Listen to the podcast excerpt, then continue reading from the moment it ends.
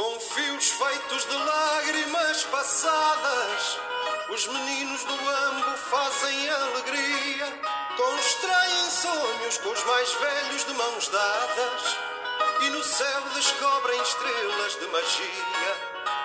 Com os lábios de dizer nova poesia, soletram as estrelas como letras e vão juntando no céu como pedrinhas estrelas, letras para fazer novas palavras.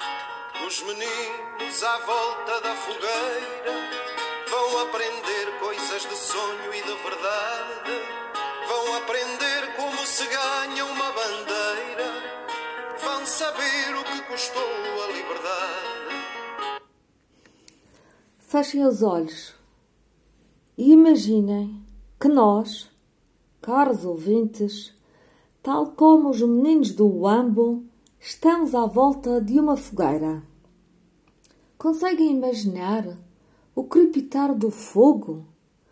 Conseguem sentir o calor das ondas, das chamas e vê-las com os tons amarelados, alaranjados, azulados que tremeluzem no escuro da noite? Conseguem avistar a lua cheia lá no alto?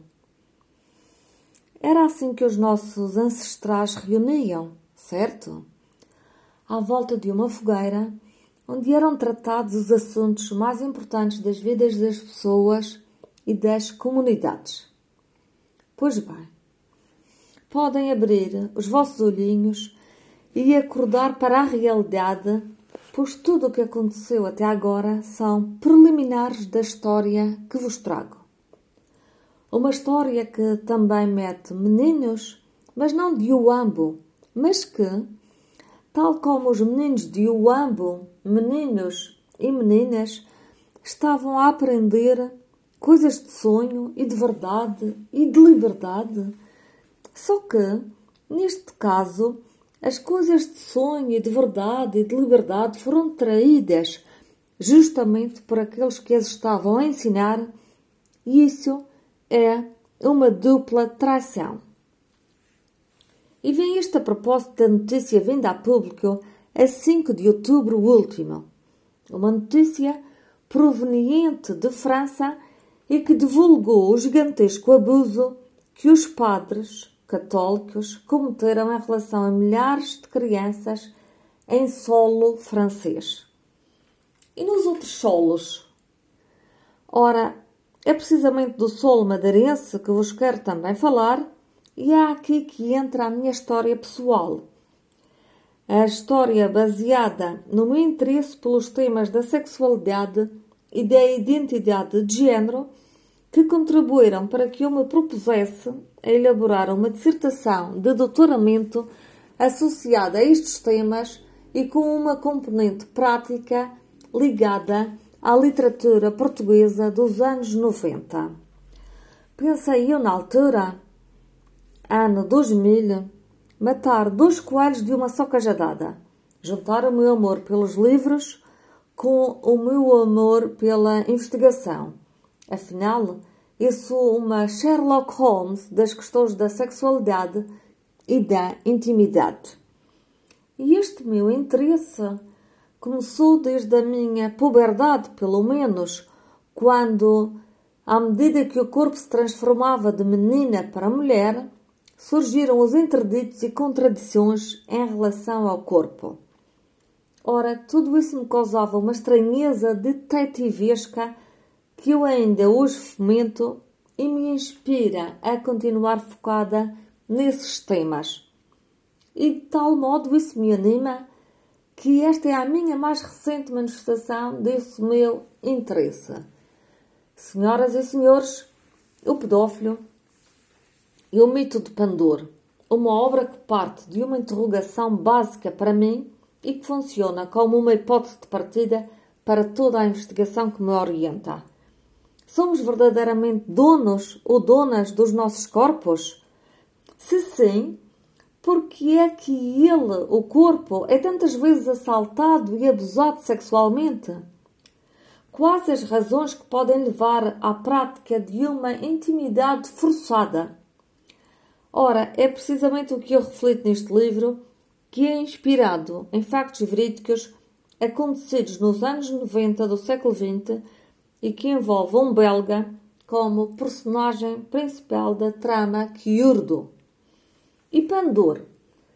Quem é? Inspirado em Pandora, toda a gente conhece Pandora, a figura mitológica que trouxe todas as desgraças para a humanidade. E eu creio então essa personagem masculina Pandor e teço várias considerações sobre o seu caráter, que também está ligado à Grécia Antiga. E porquê a Grécia? Por ser um dos pilares da nossa civilização, da civilização ocidental. E, portanto, quer queremos, quer não, há um imaginário coletivo que nos molda e nos tem moldado. Nesse sentido, eu revisito a pedrastia grega uma prática oficializada há mais de dois mil anos e relaciono-a com a pedofilia, uma prática massificada nos tempos correntes e que era alvo de ocultação social até os diferentes, até os diferentes escândalos começarem a minhar várias instituições, como a da Igreja Católica e tudo aquilo que vamos sabendo.